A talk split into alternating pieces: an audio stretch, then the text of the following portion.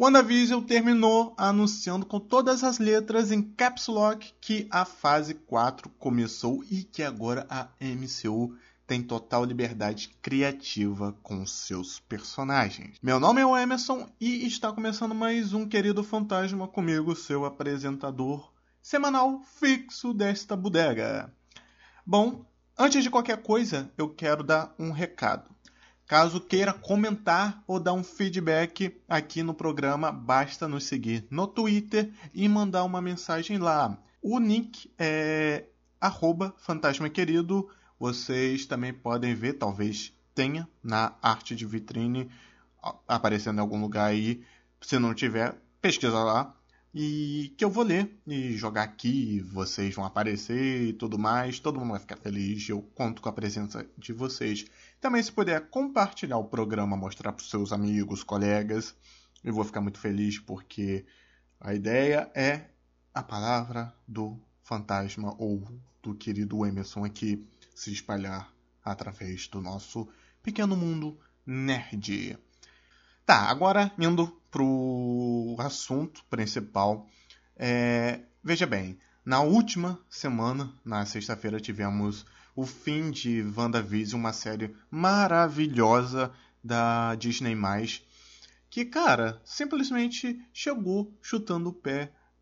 E não, chegou chutando a porta com o pé e abrindo com chave de ouro a fase 4 da MCU ela renovou a própria protagonista, a Wanda, no caso, trazendo aí uma nova história de origem, entre aspas. Na verdade, manteve a história de origem dela, porém deu um, um ar diferente, nos mostrou que existia coisas a mais. Mas não é só isso. Isso foi tão além do que a gente estava esperando que agora a gente faz um pouco mais sentido os anúncios que eles fizeram no passado sobre a série estar conectada com Doutor Estranho 2 e até com Homem-Aranha 3, né?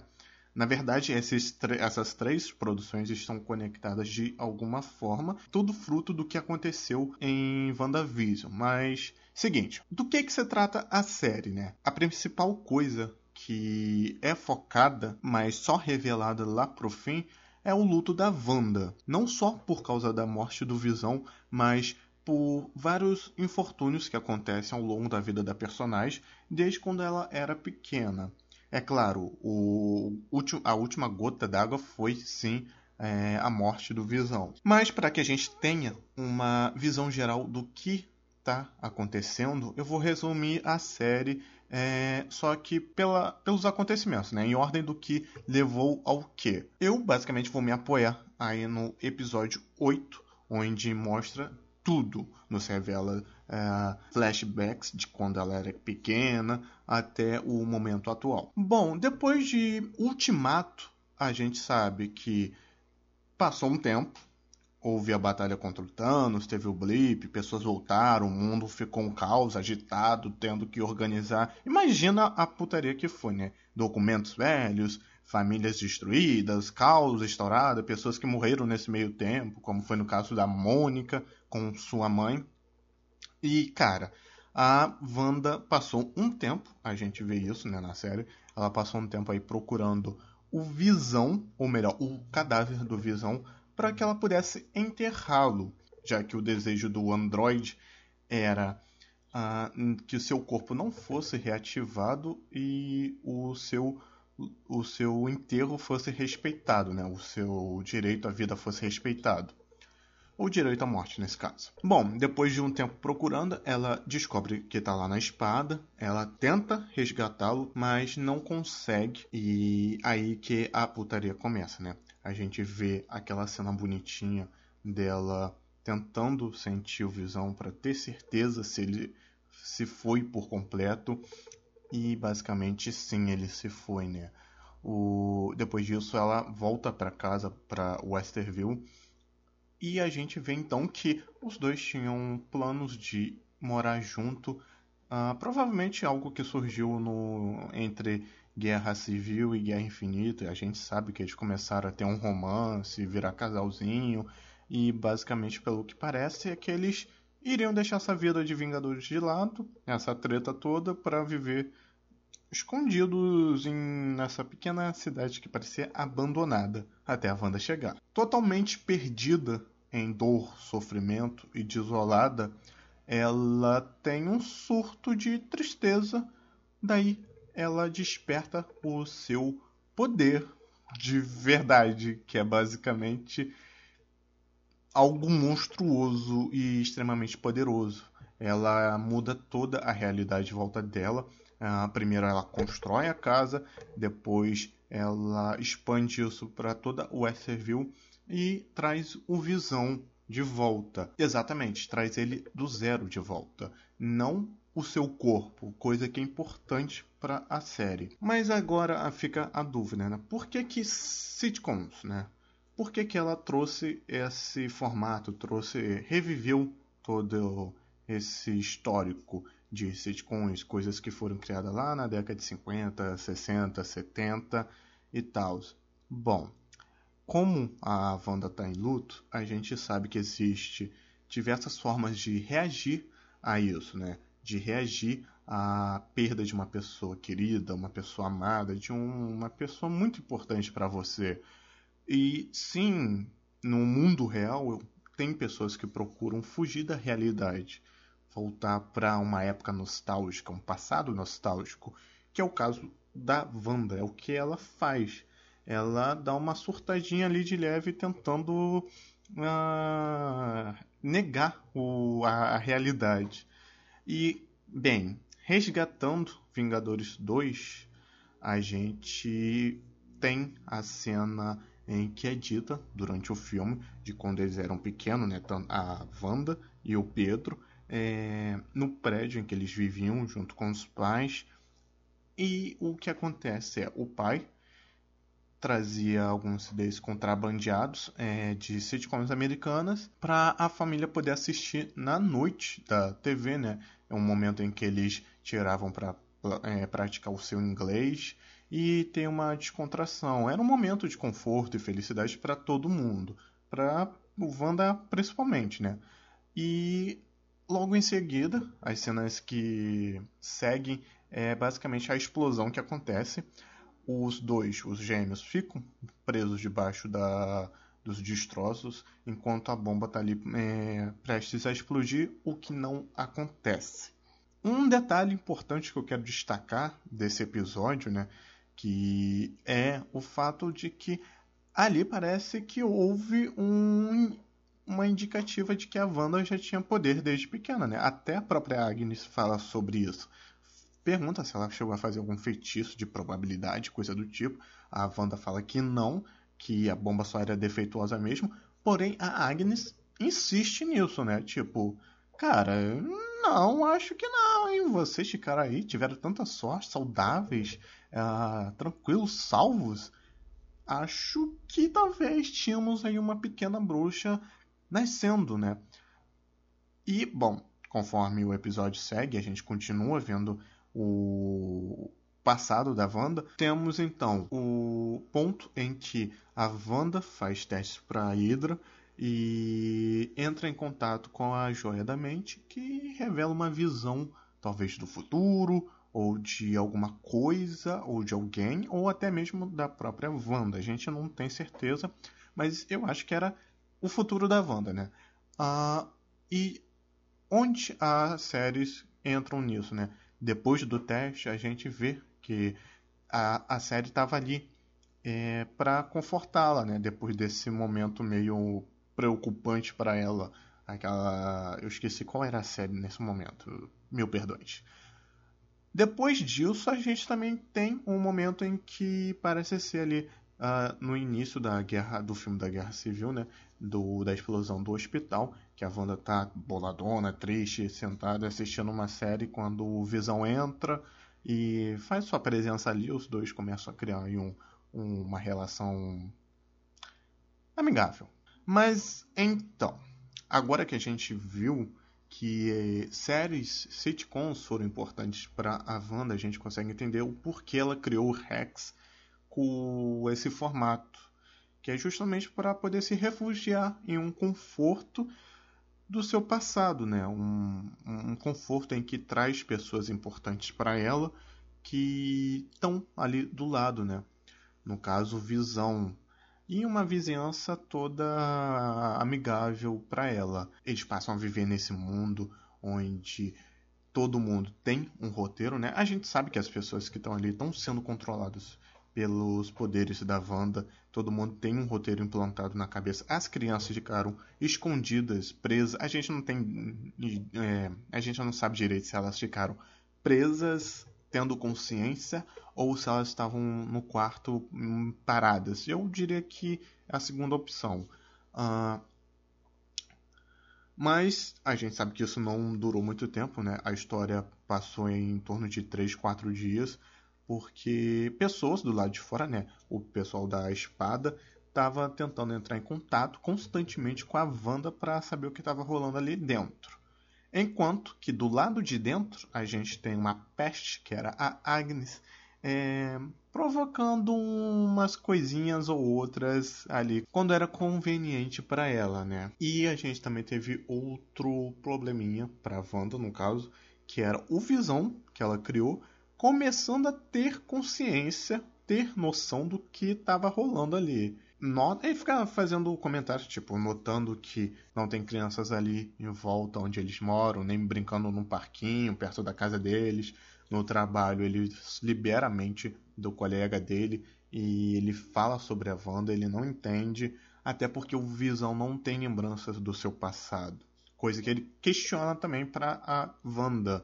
Eles quase chegam a sair num fight ali, o que acaba não ocorrendo e no fim é interrompido por uma participação especial. Continuando, enquanto isso, do lado de fora as coisas só estão piorando porque a Mônica, depois de ter feito contato com a Wanda e ter sido expulsa do Rex de Westview, é, tentou convencer ali o Hayhound, é, mas não rolou. E a gente sabe que rolou uma treta ali, quase foram presos e tal. Uh, e, bom, a gente também vai descobrindo que o diretor da espada não gosta de super-humanos, né? Ele deixa isso claro, fazendo comentários sarcásticos sobre nomes idiotas, fantasias e coisa do tipo. Mas a gente também sabe que o motivo, a princípio, seria recuperar o Visão colorido, já que ele disse que a própria Wanda tinha sequestrado o corpo e reativado.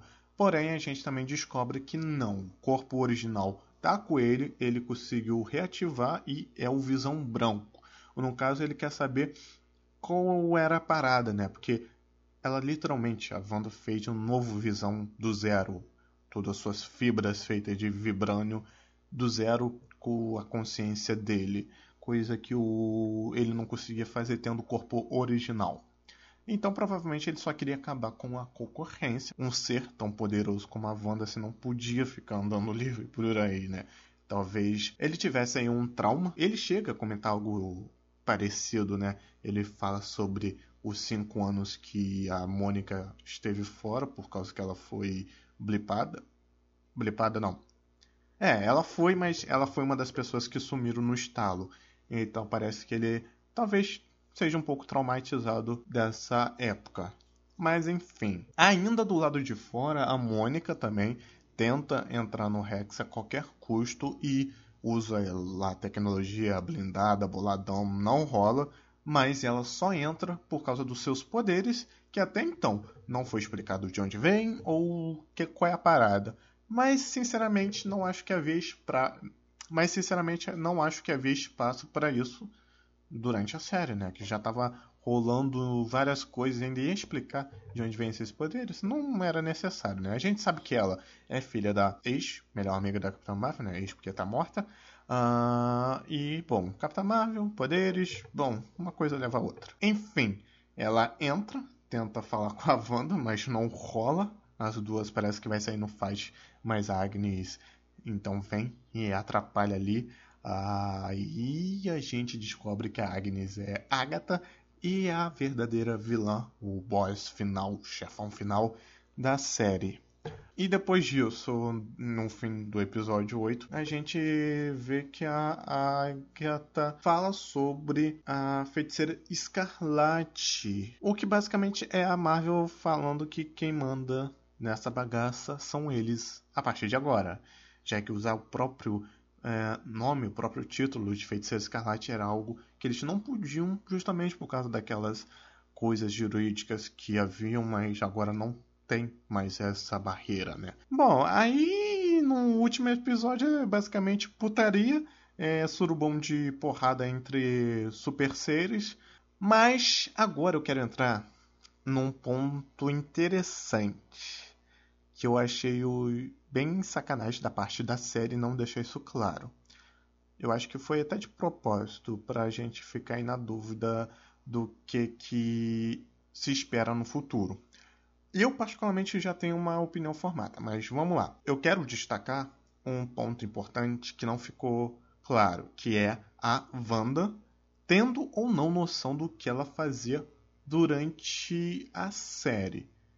No último episódio, ela demonstra é, muita surpresa, uma grande surpresa quando a Agatha libera a mente daquelas pessoas, elas começam a cobrar a Wanda e acusá-la. Ou seja, meio que dá a entender que ela só entendeu o que estava rolando ali. Eu diria que no início o que a Wanda fez foi criar roteiros né, para todos os moradores de Westerville, pro Visão, né, que ele não lembrava do seu passado, só lembrava que ele é o marido da Wanda e eles têm poderes e devem esconder isso da sua vizinhança. O que eu acho é que a Wanda ela realmente acreditava nisso porque ela subconscientemente colocou isso lá, da mesma forma que fez com as outras pessoas e da mesma forma que ela escondeu as crianças, entre aspas, protegeu elas do que ela fazia ali na, na cidade para não prejudicá-las, o que eu acho que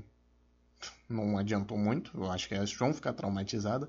Mas enfim, a questão é que essa coisa da Wanda tentar fugir da realidade foi tão grande a ponto dela se colocar em um roteiro, né, como a protagonista, mas a gente sabe que ao longo dos episódios aconteceram coisas que fizeram a Wanda uh, mudar o rumo da história quando era conveniente para ela.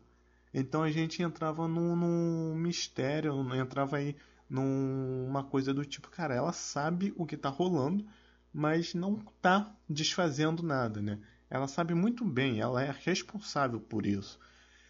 Ou seja, ela poderia ter libertado todo mundo, mas não quis. Ela preferiu mantê-los assim só para manter o pessoal do lado de fora longe, para que ninguém entrasse e ninguém nem saísse, para que eles vivessem aquele mundo enfeitado de fantasia junto com o Visão e as crianças, os filhos dela. Aí é que quando eu comecei a pensar que a Wanda será uma vilã ou uma anti-heroína a partir de um futuro próximo. Agora, sobre o último episódio que é interessante, né? Não no, só o último episódio, a partir do episódio 8 mesmo, que é o título da Feiticeira Escarlate, né? Que a gente então entende que a Wanda ela não ganhou a origem de mutante e sim a origem de uma personagem que usa magia, né? Ela é basicamente uma bruxa. Nos quadrinhos isso é parcialmente verdade. A Wanda ela é mutante, mas também usa magia. E o dia que ela nasceu aconteceu uma parada relacionada à magia. Mas enfim, ela é um caso específico à parte. Nos quadrinhos, é claro. Na série ela meio que realmente vai ser full maga, né? Full bruxa, full feiticeira. Mas qual é a parada da feiticeira escarlate na série é que a Feiticeira Escarlate ela não nasce, não é um título, não é um poder que você ganha. É, você é forjada. A Feiticeira Escarlate é forjada para ser a bruxa mais poderosa que existe, né? Os seus poderes passam do Mago Supremo, que nesse caso seria o Doutor Estranho. E ela basicamente é uma coisa do mal, né? Ela usa a magia do caos e nem precisa usar runas, feitiços ou encantamentos. É claro, como a Agatha mostra que se você tiver isso é muito melhor. Você tem uma grande vantagem. Ah, cara, e basicamente essa bruxa é feita para destruir o mundo, né? É o que a Agatha fala. Uh, bom, daí a gente já tem mais uma pista que reforça o fato da Wanda vir a ser uma vilã ou uma anti-heroína aí. Ou pelo menos isso só é, reforça o fato que ela é um elemento muito importante e que movimenta quase toda a fase 4, né? Uh, ou talvez só que ela. Só não, né? Ou talvez que ela seja uma peça extremamente fundamental para uma solução. Juntando algumas outras peças, temos então uma fase que será dominada por magia, né? Coisa que talvez fosse previsível a partir do filme Doutor Estranho, né? talvez não uma fase toda, mas que alguns filmes e obras fossem é, ser focadas em magia, eu acho que isso já era previsível. Ainda não sabemos se outras obras terão tanta importância na fase 4 como o WandaVision, né? Eu digo muito, eu digo que a WandaVision tem tanta importância porque ela inaugurou e basicamente é o que vai mover o, o resto, né? A gente sabe que isso é algo confirmado oficialmente e publicamente. Eu quero voltar na Agnes, né? Não só na Agnes, como no Hayward. Eu tô falando o nome dele errado, eu sei, gente. Eles não foram grande coisa como vilões, né? A Agnes só queria dominar todo o poder da Feiticeira Escarlate para ser mais poderosa. E o outro lá ele só queria ter uma arma poderosa porque sim. Um, talvez um trauma dos 5 anos ou só para ter poder mesmo.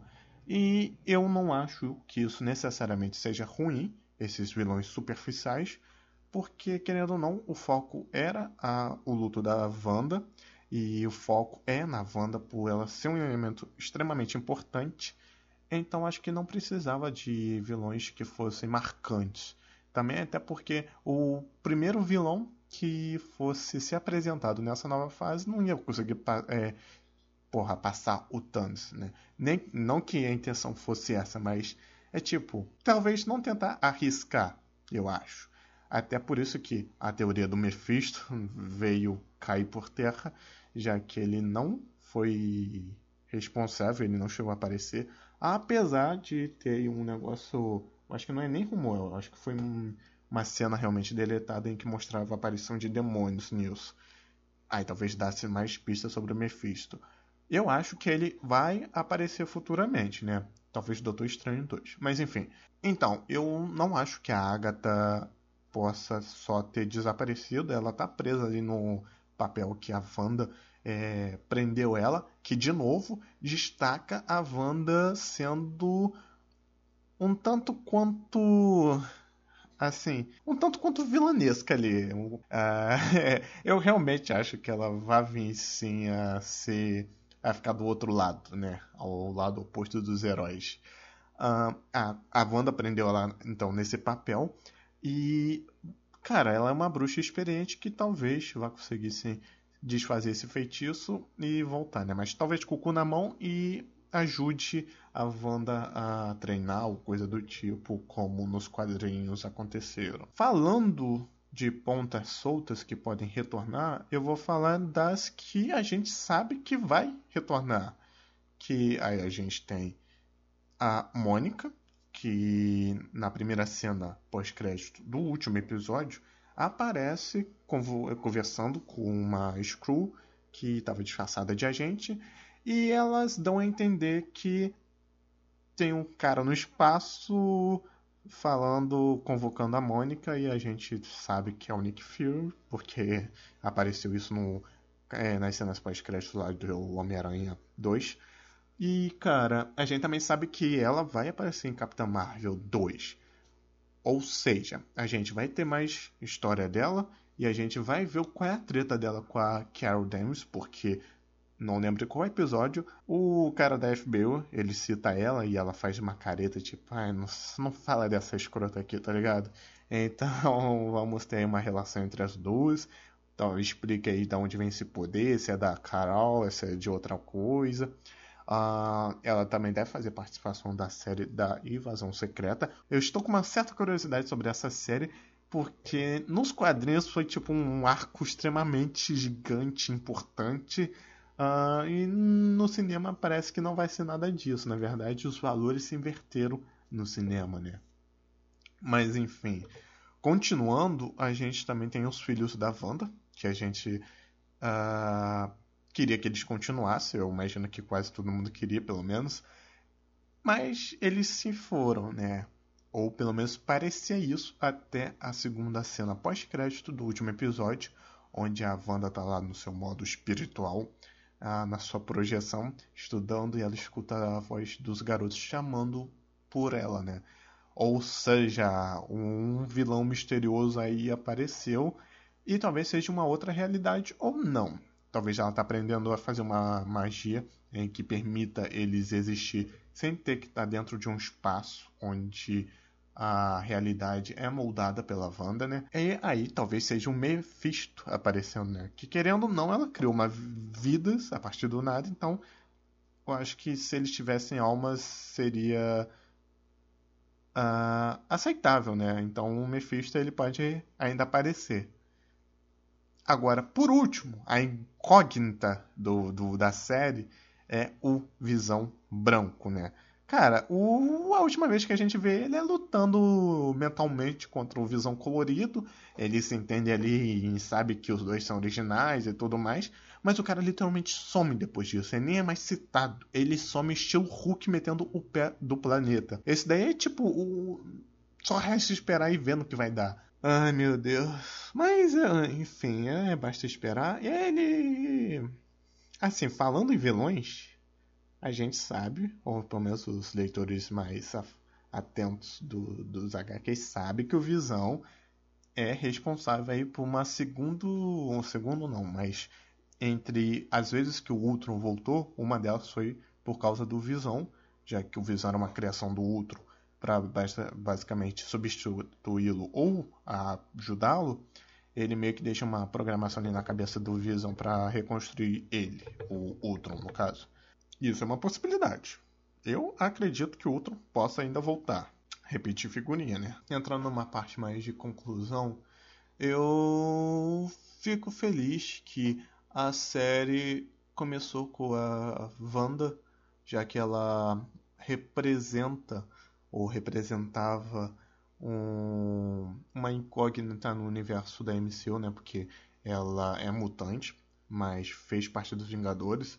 Então, tipo, ah, a Disney pode usar, mas não pode citar eles. E agora que eles compraram a Fox, a gente tem a, eles têm a permissão de usar como quiserem a personagem. Então, a série ela não só abre portas para uma nova linha de possibilidades, ela também é a primeira obra da Disney feita com total liberdade criativa para usar quem quiserem, para usar como quiserem, como desejarem. E, cara, foi feito assim, né? Tipo, não teve Dinastia M, pelo menos não agora, não teve Mutantes, mas só pelo fato deles usarem Feiticeira Escarlate já é tipo a comemoração tanto para eles quanto pra gente como fã. Mas é claro que não é só isso que influencia, a gente tem uh, também o fato da do próprio universo cinematográfico ter mais de 10 anos de história, mais de 10 anos de tela no cinema. E cara, isso ajudou bastante, tá ligado? Referências, quando eles comentavam a luta do Thanos, falando sobre a Capitã Marvel e a Wanda poderem ter dado um pau, os fanservice, uh, o próprio a participação especial do Ivan Peter, é, o Mercúrio da Fox, Cara, porra, quem não ficou boquiaberto com ele aparecendo, tá ligado? Poxa, foi bom, foi muito bom. Foi excelente, eu realmente fiquei empolgado. Eu fiquei tipo, caralho, os mutantes vão entrar nessa porra finalmente, que não sei o que. Quando mostra que foi a Agatha fazendo aquilo, eu fiquei tipo, ah, cara, sério? Porra. Bom, com toda essa mistura, a obra foi sim uma ótima produção. Ela viajou entre ter uma boa qualidade artística, ser, uma, ser um ótimo produto para os fãs e homenagear, sim, a TV americana dos anos 50, 60, né? períodos em que ela foi se renovando, né? as, as séries, a forma que eram gravadas, as próprias piadas, o jeito de, de contar, né? Acho que isso se estendeu até o episódio 4 ou 5, não sei. Acho que foi, não tenho certeza. Para nós, muitas piadas talvez não fizeram sentido porque não é o mesmo linguajar aqui do Brasil, né? Então, além de não ter feito sentido, também, porra, não teve graça. O que eu diria que é justificável, mas também faz jus à linguagem que eles estavam abordando. Agora só resta esperar mesmo as próximas produções que logo estarão aí. Particularmente estou bastante interessado em ver Falcão e Soldado Invernal. Eu acredito que os dois, além de ter uma boa química, eles completam um ao outro e eu acho que o Falcão vai dar um novo significado ao escudo do Capitão e é claro que também tem Loki chegando aí. E esse eu nem estou cogitando que será ruim, porque, cara, é impossível. Se for ruim, a gente tem que levar muito tapa na cara. Uh, mas, cara, porra, Loki, tá ligado? Não dá pra ser ruim. Aquele é um personagem maravilhoso de bom. É... Então, tipo, o Loki eu tenho certeza que vai ser bom. Soldado Invernal, ó, Falcão e Soldado Invernal é algo que eu tô tipo, cara, e aí, qual vai ser a parada? Eu sei que vai ter o Zemo, mas não, não vai ser só tipo, ah, Zemo, Zemo, Zemo. Eu quero saber eles. Eu sei que no, nos quadrinhos, eu fico batendo bastante na tecla dos quadrinhos, não porque eu quero que eles repitam ou reproduzam os quadrinhos, mas é que é um material original e que a gente tem para se basear, né? Ainda mais porque a gente fica querendo saber se eles vão trazer pelo menos a essência. Eu sei que o Falcão, como Capitão América, ele trabalha muito a questão dos imigrantes ilegais e ele ajuda, salva e você vai ter algo semelhante. Mas, enfim, eu sei que a obra foi maravilhosa também, justamente pelo formato que ela se apresentou, né, um episódio por semana, deu possibilidade da gente, os fãs, trabalhar em teorias atrás de teorias. Eu sei que muitas delas, ou melhor, quase nenhuma delas, foi efetivada, né? A própria diretora, atrizes, é, atores falaram sobre isso, falaram que era inevitável que decepcionasse muita gente, justamente porque o pessoal estava muito afoito sobre a compra da Fox, achavam que já ia chegar metendo o pau. Não que eles não fizeram isso, na minha opinião, poxa, a série teve o mesmo nível de qualidade dos filmes. Chegaram dizendo, ah, Feiticeira Escarlate é isso, vai ser boladona, ela é assim nos quadrinhos, agora vai ser assim nos cinemas. O uniforme dela, porra, nem tem que falar, né? Teve gente falando sobre fazer referência ao do Magneto, que eu não acho que seja, mas lembra sim. E o uniforme, porra, semelhante ao dos quadrinhos, ao mesmo tempo que também faz, faz parte da linguagem do cinema. E, cara, sério, eu amei, achei maravilhoso, foi um bom entretenimento. Achei que o que eles souberam aproveitar foi ótimo. E é isso, gente. Bom, essa semana foi isso. Eu não sei o que vai ser a próxima semana, só Deus sabe. E bom, querido fantasma ficando por aqui. Eu peço que vocês compartilhem o episódio mais uma vez e tenham um bom, ótimo final de semana. E é isso. Goodbye, pessoal. Fui.